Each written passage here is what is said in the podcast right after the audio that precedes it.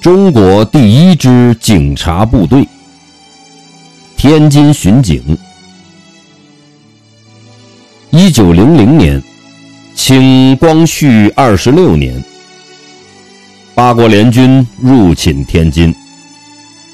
一九零二年，联军当局根据不平等的辛丑条约，要求天津及其周围二十里不准驻扎中国军队。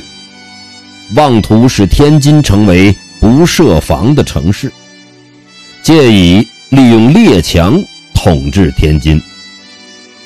时任直隶总督的袁世凯认识到，若要收回天津，只有依靠警察制度的建立。他预先在保定把军队改编为警察，进行短期培训。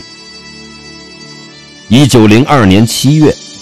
列强都统衙门宣布向天津政府移交权力，天津的三千名巡警立即到位，在关键时刻维护了国家主权和地方治安。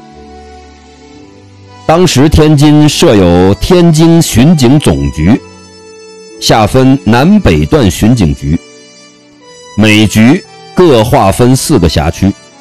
此后又设立了西沽、塘沽、大沽、北塘等地的巡警局，天津也因此成为中国第一座建立警察制度的城市。